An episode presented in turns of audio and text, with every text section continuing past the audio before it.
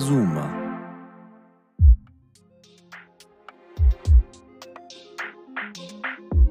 Faul und fordernd. Dialog zweier Generationen.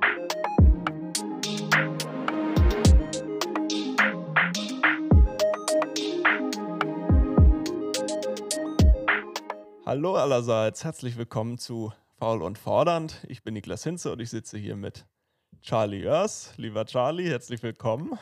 Vielen Dank, dass du da bist und ich freue mich auf unser Gespräch jetzt hier und ich hoffe, dass wir hier uns anständig die Köpfe heiß reden und, und uns gegenseitig was erzählen über unsere Generation. Ja, das, äh, das wird auf jeden Fall eine spannende Geschichte. Es ist ja schon ein bisschen eine, eine interessante Kombo zumindest. ähm, Im Intro hat man es schon gehört. Wir, wir legen das Ganze so ein bisschen als Austausch zwischen zwei Generationen dar. Denn ich glaube, man darf es so sagen, Charlie, du bist ein sogenannter Boomer. Ich bin, ich bin ein Babyboomer. Ich bin 56 geboren, werde dieses Jahr 67. Ja. Und äh, ja, sehe die Welt, äh, habe einiges erlebt und finde das spannend, was wir jetzt gleich zwei, wir zwei gleich machen.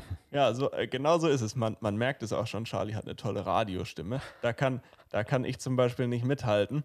Aber du hast, du hast es gesagt, du bist 66 Jahre alt, ich bin 67, mein Lieber, 67. Du wirst 67. Ich werde 67. Du wirst 67. Du bist 66. Ich bin genau ein Drittel von dir. Ich bin 22 Jahre alt.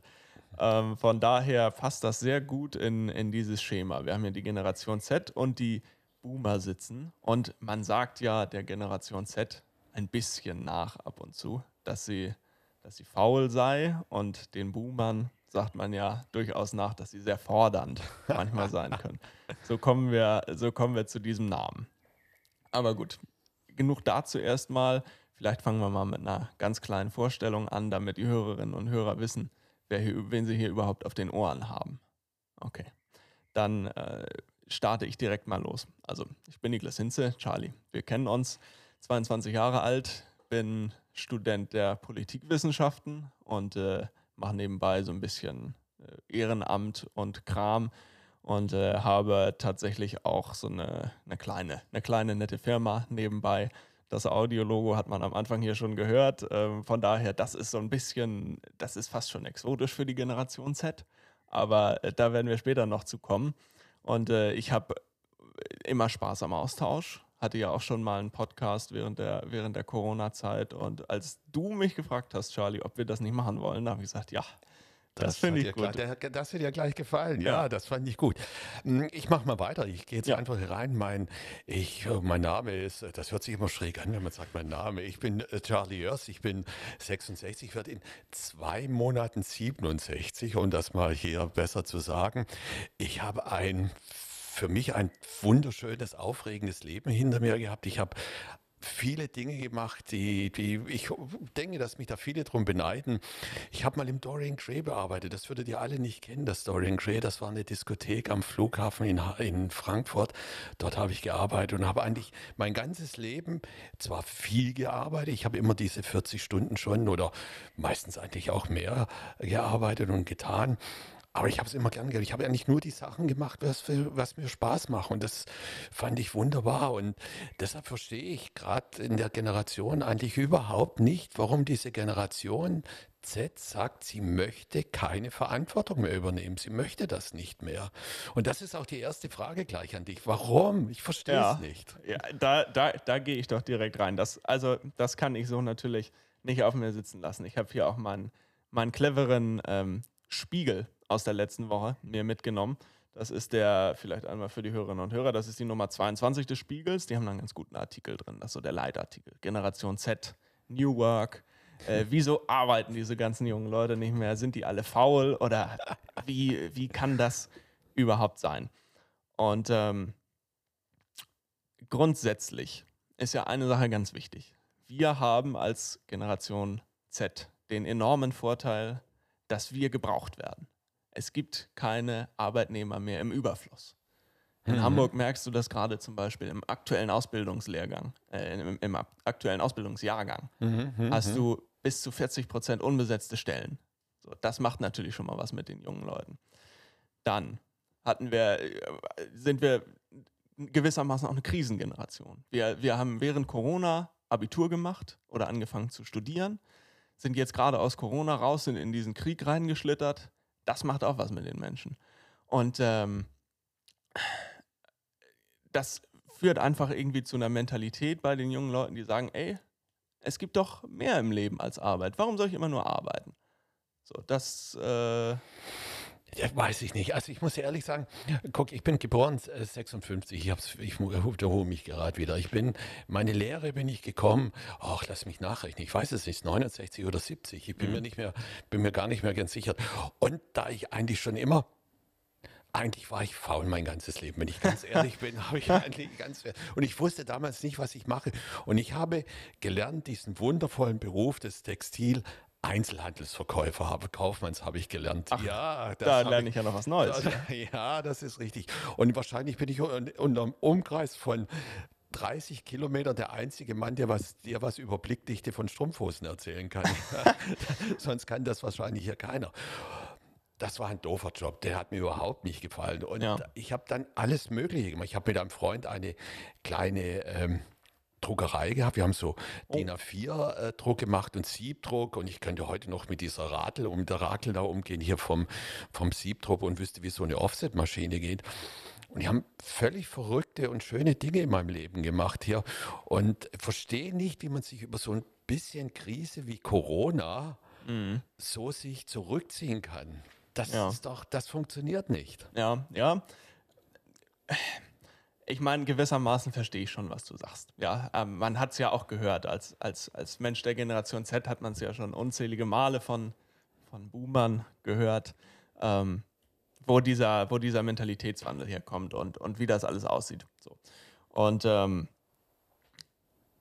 ein Punkt, der dazu kommt, Charlie, den gab es bei dir früher noch nicht, glaube ich, ist das Internet natürlich.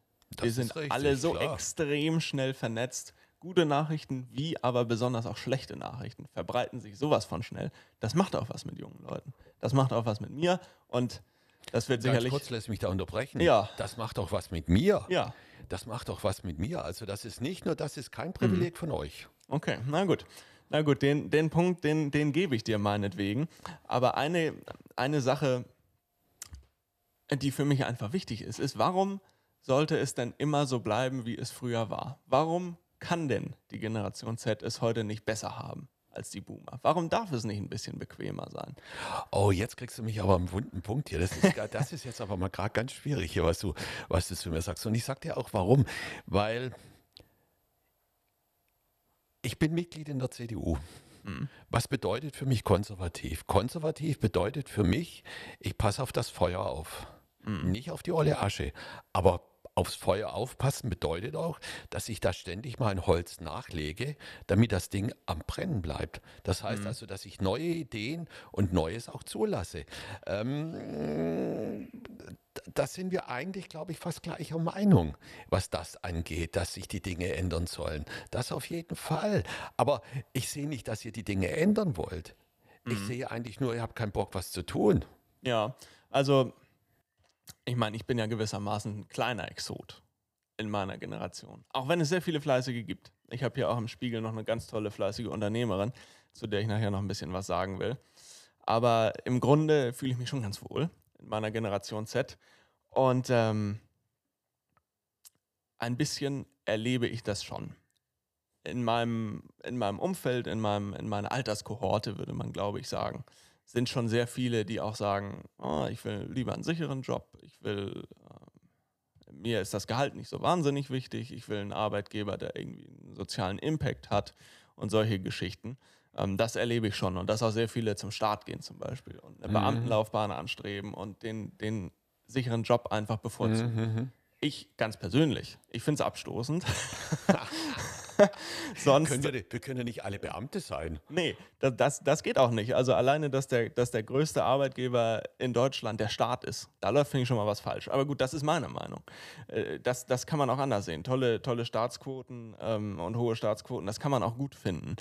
Ähm, und es ist ja gewissermaßen auch verständlich, einen sicheren Job zu haben. Einen, der zumindest aller Voraussicht nach immer, immer, immer zahlt, wo du dich nicht totarbeiten musst. Das finde ich total nachvollziehbar dass man das machen will und dass man sagt, ich mache mal 9 to 5. Mittlerweile ist der Staat ja auch etwas moderner geworden. Du hast Remote Work bei, bei staatlichen Arbeitgebern oder bei Verwaltungen und du kannst im Homeoffice und hier und da und Gleitzeit, alles. Ich finde ich absolut nachvollziehbar, dass man das machen möchte. Nur für mich Möchtest persönlich. du das? Ja, genau, meine Frage. Möchtest du das machen? Nein, ja. ich, ich, möchte es, ich möchte es nicht machen. Aber da kommen wir vielleicht wieder ein bisschen zu dem Exoten-Aspekt einfach. Ich finde es toll, mich selber zu verwirklichen. Ich könnte das in der Verwaltung oder beim Staat nicht. Was nicht heißen soll, dass viele meiner Klassenkameraden, die bei der Polizei sind zum Beispiel, dass das nicht mega gut ist und dass ich das total toll finde, dass die da hingehen, weil man gute Leute eben da braucht. So, für mich persönlich wäre es aber wäre es nichts. Das, das muss ich ganz klar sagen. Ähm, da bin ich aber, wie gesagt, auch ein, ein, kleiner Exot. Wenn ich jetzt zum Beispiel hier mal mir eine kleine, eine kleine Zahl hier aus meinem Spiegel greife. Äh, die Überschrift von dieser Statistik ist zum Beispiel, die Generation Z ist anspruchsvoll und wechselwillig. So, die Generation Z sagt zum Beispiel, ich würde einen Job kündigen, wenn er mich daran hindert, mein Leben zu genießen. Sagen 58 Prozent der Generation Z. Von den Boomern sagen das 40 Prozent. Das sind fast 20 Prozent Unterschied. Das ist eine ganz Aber schöne Marge. Ich muss dich mal kurz unterbrechen hier. Ja. Ich erinnere mich zurück, ich erinnere mich zurück, was meine Eltern zu mir gesagt haben und ich weiß es von vielen Eltern oder von vielen meiner Bekannten in meinem Alter, da haben die Eltern gesagt, was soll aus dieser Jugend werden? Das war bei uns genauso. Ja. Das war nicht anders. Die haben ja, mein Gott, wenn ich weiß, dass wir nachts durch die Gegend gezogen sind, ja, das war nicht anders hier bei der ganzen Geschichte. Allerdings sind wir dann haben auch unseren Job gemacht mhm. und haben das Geld verdient, um uns auch gewissen Lebensstandard zu erzählen. Das war für mich, für den, was für was für mich wichtig war. Ja, da, da hast du sicherlich recht. Ähm, es sind ja am Ende, ich meine, gut 20 Prozent, das, das ist schon eine Marge. Mhm. Und wir leben ja im Moment auf dem Wohlstand, den wir uns in der Vergangenheit aufgebaut haben. Wenn das so weitergeht wie jetzt gerade, dann wird das ein bisschen schwierig. Das ist vielleicht auch ein Aspekt, der dazu kommt. Ich bin in unermesslichem Wohlstand aufgewachsen mhm. in Deutschland. Und ich kenne es nicht anders. Richtig. Ich kenne es nur so, dass Deutschland auch sagt, wir müssen zum Beispiel Vorreiter beim Klimaschutz sein. In den USA machen sie Fracking und äh, der. Das ist Mist, was da. Das ist, genau, ja. und, der, und der vorige Präsident aktiviert noch alte Kohlekraftwerke und so weiter. Das, das würde einem in Deutschland nie in den Sinn kommen. Und in Deutschland sagt man dann auch eher, ja, wo können wir denn nochmal ein bisschen was abschöpfen von der Steuer? Äh, wie, wie können wir da weiter, weiter, weiter Aber da müssen wir zu diesem Thema Umweltschutz, da müssen wir bei den nächsten, übernächsten äh, Themen dazukommen, was wir hier machen, weil das ist sowas von verkorkst hier in Deutschland. Also es gibt den Klimawandel, ganz kurz, und dann bin ich auch schon wieder bei dem Thema da. Es gibt ah. den Klimawandel, ja, aber langsam habe ich das Gefühl, wir reden hier wieder Olle Kaiser Wilhelm, der sagt, am deutschen Wesen soll die Welt genesen. Was für ein Mist machen wir hier gerade miteinander? Okay, das war jetzt abschweifend. Zurück zu unserer Generation. Das das, das nehmen wir äh, direkt auf für, äh, für künftige Folgen. Wir erscheinen ja immer am ersten Samstag des Monats. Das kann sich also jeder, der ganz wenig zu tun hat oder sehr interessiert an diesem Thema ist, kann sich das, kann sich das merken. Ähm, ich habe aber hier noch einen tollen Satz aus meinem Spiegelartikel. Und da würde mich interessieren, was du dazu sagst, Charlie. Äh, und zwar der Christian Scholz, der war Wirtschaftswissenschaftler. Der hat über die Generation Z und ihre, ja, ihre Arbeitsmoral mhm. gesagt. Auch andere Generationen haben Nein gesagt. Jetzt aber wird das Nein akzeptiert. Das kommt aber nur daher, weil es in meiner Generation sich um einen Job gleich 20, 30, 50 beworben haben mhm. und in deiner Generation bewirbst du dich um Job allein. Ja. Es gibt es einfach zu wenig. Es gibt einfach zu wenig. Das heißt, man muss seinen Arbeitsplatz muss auch so attraktiv gestaltet sein, damit dort auch ein Bewerber dazu hinkommt. Das finde ich so, das fand ich eigentlich oder fände das auch schon gut in meiner, wenn das bei mir gewesen mhm. wäre, ja, auf jeden Fall. Ähm, was mich da stört an der Sache, ist eigentlich viel mehr, dass das teilweise auch ausgenützt wird. Man, man unterschreibt den Vertrag und kommt einfach nicht. Mhm. Ja, gut, das, äh, so, das sind sicher ähm, Phänomene, ähm, die man, man nimmt auch dieses, dieses Angebot, was es ist, das nimmt man dann wahr, aber das ja, aber es ist dann halt so. Und trotzdem mhm. versucht man sich sein eigenes Leben so zu gestalten, wie es ist, und um drei nach Hause zu gehen und, und, und äh, nachzuschauen, was zu Hause, was der Hund und was die Frau macht. Gut, das vielleicht jetzt zu früh bei Generation Z. also ja, ja, die Unverbindlichkeit, das, ich meine, ich will jetzt nicht sagen, dass ich das bei mir ab und zu selber auch mal merke, aber du, dein komplettes Leben ist ja ist unverbindlich geworden. Also ob es über persönlichste Beziehungen irgendwie in Dating-Apps mhm. geht, wo man dann einfach, ja, dann hörst halt auf zu schreiben oder blockst die Person oder um Arbeitsverträge geht oder um was weiß ich, irgendwelche Hausarbeiten, die du abzugeben hast, wo du dann einfach sagst, ah, gegeben, äh, ah, lass mir eine Fristverlängerung geben oder was auch immer. Ähm, das ist sicher so. Auch wenn ich, also zumindest bei meinem Vater, äh, würde ich sagen, der war da auch sehr entspannt und unverbindlich unterwegs. also das, das weiß ich nicht, ob das ein, ein einzigartiges Phänomen der Generation Z ist. Mhm. Ähm, was aber eins ist, und was glaube ich äh, äh, gerade bei vielen älteren Arbeitnehmern auch auf irgendwie Ablehnung stößt oder zumindest bei den Arbeitgebern, äh, sind so Konzepte wie Vier-Tage-Woche oder vielleicht sogar Drei-Tage-Woche. Ne? Da sagt zum Beispiel der, der Chef vom Europapark Rust, sagt, da kommen 25-Jährige und die wollen nur drei Tage arbeiten. Dabei haben die das ganze Arbeitsleben noch vor sich. Was wird denn aus denen, wenn die mal Rentner sind? Was ja. kriegen die denn dann Rente? Nix. Ja, die kriegen keine Rente. Die kriegen keine Rente. Ja. Wer bezahlt das dann? Ich meine, äh, dieses System, was wir in Deutschland haben, dieses äh, Generationssystem, das heißt, die einen zahlen ein und die anderen bekommen das, das ist ja jetzt auch schon äh, schwammig geworden. Doch dass das ja meine Generation es mich in Massenweis, Massenhaufen gab und die Generation mhm. danach nicht mehr. Aber das ist alles, das ist irgendwie das macht mir eigentlich gar keine Sorgen. Sorgen würde mir dann machen, da bin ich dann schon längst tot, wenn die Generation in die Rente kommt. Ja. Dann ist ja gar keiner mehr da. Ja, Charlie, aber mir und anderen aus der Generation Z macht das Sorgen, denn selbst wenn wir Vollzeit arbeiten würden, Rente bleibt für uns nicht mehr.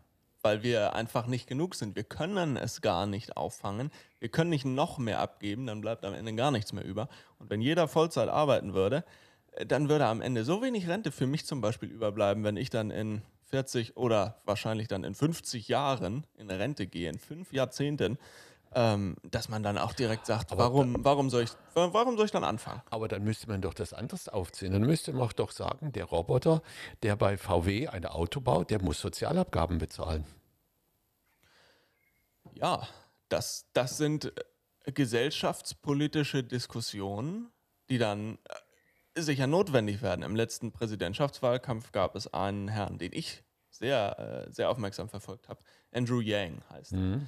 Er. Der hat über Konzepte, über genau diese Konzepte geredet. Er sagt, immer mehr wird automatisiert zum Beispiel. Mhm. Wie geht man als Gesellschaft damit um? Und er hat zum Beispiel ein bedingungsloses Grundeinkommen als Möglichkeit gesehen, wenn Unternehmen entsprechend für jeden Arbeitsplatz, den sie entfernen mit Automation, eine gewisse Abgabe zu leisten haben. Ne?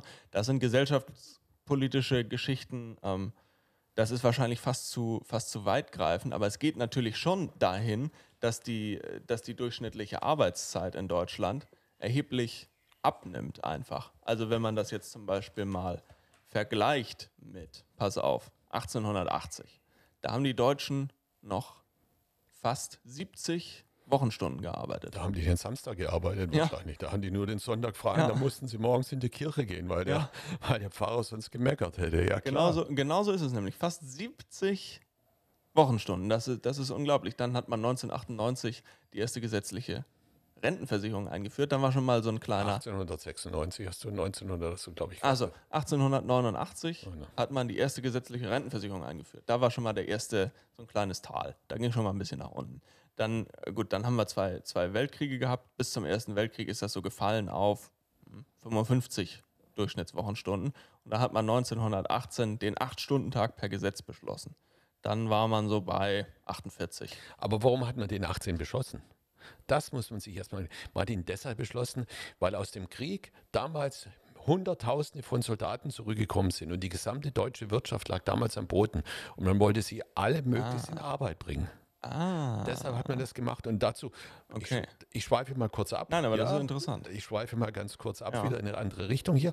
Äh, äh, damals Grupp von Halbach und Bohlen, also mhm. der das damals war, hat sein natürlich äh, ist das, hatte der viel Geld, aber er hat sein komplettes Privatvermögen dafür ausgegeben, dass er diese Arbeiter, die bei ihm zurückgekommen sind, wieder in Lohn und Brot gegeben hat. Ja, mhm. und das muss man sich einfach auch mal dazu sagen. Deshalb gab es die Acht-Stunden-Woche. Ah, okay, ja, das ist natürlich tatsächlich eine, eine gute, ein guter Einschub, weil man dann nämlich, ne, wie gesagt, dann hatte man die, die beiden Weltkriege, da ist das so ungefähr konstant geblieben und dann in deinem Geburtsjahr 1956 hat man in der Bundesrepublik zumindest die Fünf-Tage-Woche eingeführt. Da warst du bei der Einführung, war man immer noch bei so ungefähr 48 Durchschnittswochenstunden und ab dann ging es abwärts. Und wie lange hat das dann gedauert, dass alle nur fünf Tage gearbeitet haben? Da gab es doch mal in den 70er Jahren, ich, bin mir, ich weiß es nicht hundertprozentig, gab es doch mal die, die Aufschrei der Gewerkschaft, samstags gehört Fatih uns.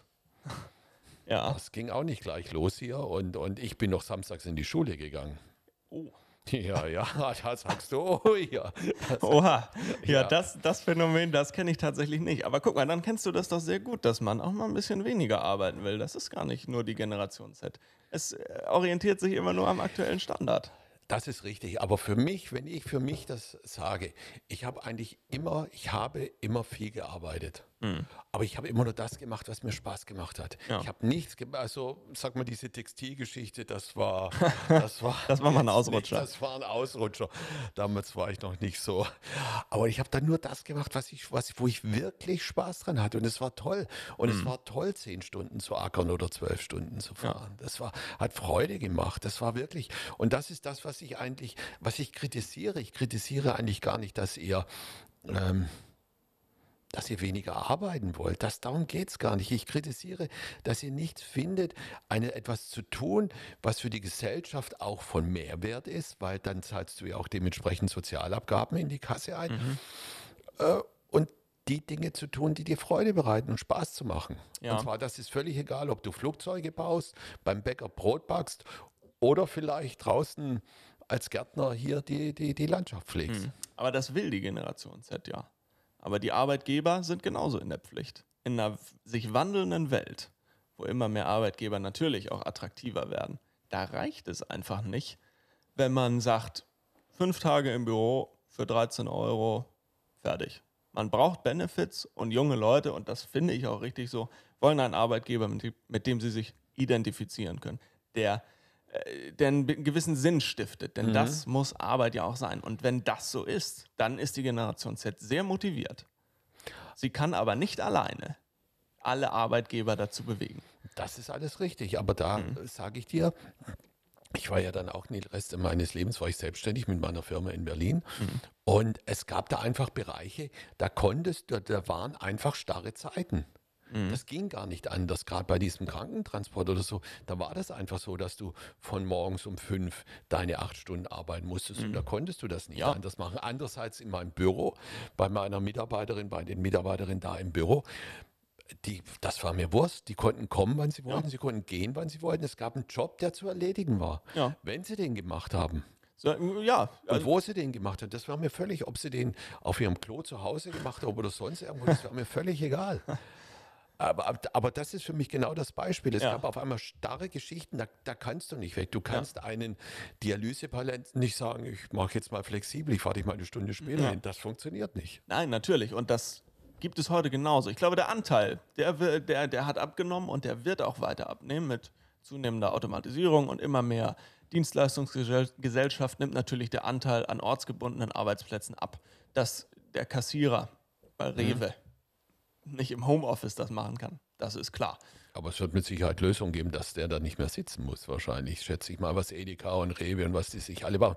Äh, das, das ist natürlich denkbar. So, dann äh, wird, äh, wird die Frage sein, ob, äh, ob es ihn dann überhaupt noch gibt. Aber gut, dann sind wir, sind wir im Grunde wieder beim vorigen Thema eigentlich fast schon. So.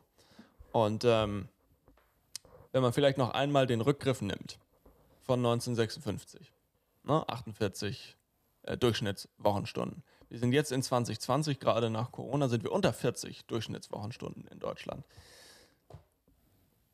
Da ist äh, durchaus eine Tendenz zu erkennen. Und wir haben von 1889 bis 2020 haben wir im Durchschnitt 20 Wochenstunden abgebaut. Das ist richtig, aber in diesen, für diese Zeit, in dieser Zeit mit den 20 Stunden haben wir es auch geschafft, dass wir viele Dinge automatisieren konnten. Mhm. Ja. Du, früher hast du die Straßenkehrer gehabt, da waren zehn Mann, die da gelaufen sind. Heute kommt eine Maschine, die es wegkehrt. Ja. So, also äh, ich weiß nicht, ob man das, ob man das äh, so vergleichen kann. Ich glaube, ich glaube eher, man muss hergehen. Ich, äh, man muss hergehen und muss diese Arbeitszeit, wo es möglich ist, muss es in einer flexiblen ähm, Art und Weise geschehen, dass man wirklich dann arbeitet und diese Arbeit auch dann macht, wenn man dazu, wenn es möglich ist. Mhm. Und man muss sich überlegen, dass man starre Arbeitszeiten, so wie ich das noch kenne, dass man dann da Möglichkeiten schafft, auch diese etwas aufzubrechen und die etwas anders zu machen. Aber dazu braucht es ja nicht nur den Arbeitgeber, sondern braucht es dieses ganze Umfeld dazu bei den, bei den ganzen Sachen. Ja. Da braucht es viele dazu. Ja, aber Charlie, ich meine, du sprichst es doch an. Also das ist ja jetzt fast schon ein verbindendes Element hier zum Abschluss. Ja, also. absolut. Ich glaube auch der Unterschied zwischen der Generation Z ich glaube, wir sind viel unterschiedlicher, du und ich. Ich glaube, du bist mehr der Fordernde und ich bin eigentlich, glaube ich, mehr der Faule bei der ganzen Geschichte gewesen. Was heißt faul ist vielleicht nicht richtig, aber der, der auch äh, das gemacht hat. Wie heißt das jetzt? Nee, das heißt ja nicht mal Work-Life-Balance, jetzt heißt es ja Life-Work-Balance. Life das war für mich schon wichtig. Ja. Aber für mich war natürlich der Job wichtig. Und vielleicht kommen wir irgendwann mal dazu und ich kann dir mal ein bisschen erzählen über die Zeiten in Gray und im Perkins Park und wie das Ding alles hieß, wo ich war. Aber das fand ich toll. Ja. Und ich glaube, der Unterschied ist gar nicht so, so groß, also zumindest von meiner Sicht aus finde ich den gar nicht ja. so, so, so unterschiedlich. Ich glaube insgesamt, wenn man sich damit beschäftigt, dann sind das auch immer Themenfelder, die kann man toll und groß aufmachen. Ach, die Generation Z, das ist alles so unterschiedlich.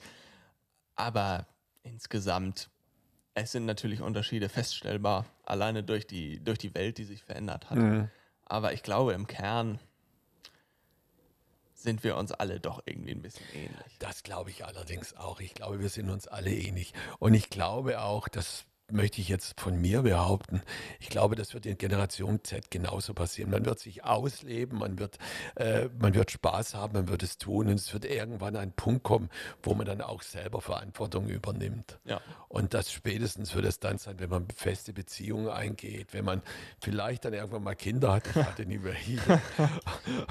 wenn man dann Verantwortung übernehmen muss, dann glaube ich, wird sich das auch alles ändern bei den ganzen Geschichten hier. Ja. Ja, ich denke auch. Und ich denke auch, dass das ein, eine gute Perspektive in die Zukunft ist. Wir haben jetzt in dieser ersten Folge, haben wir mal so einen groben Ritt durch mhm. die Generation Z und die Boomer gemacht und haben ja mal angefangen mit, mit der Arbeitswelt, was natürlich ein guter Aufhänger ist.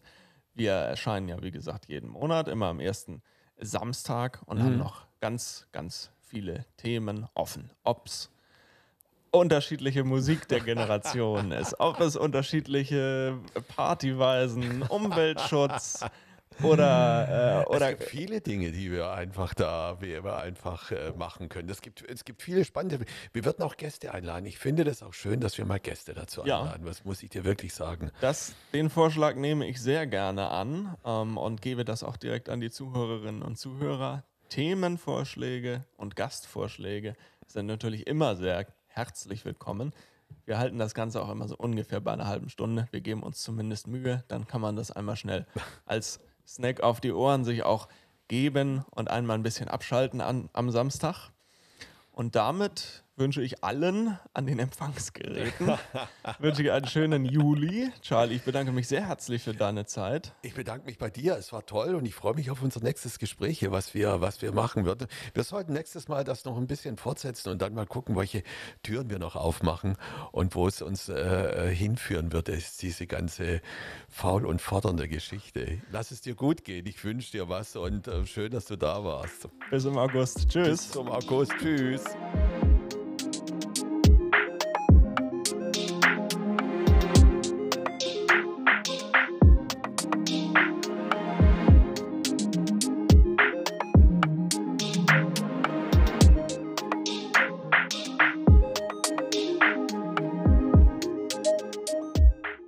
Dieser Podcast wird produziert von Zoomer.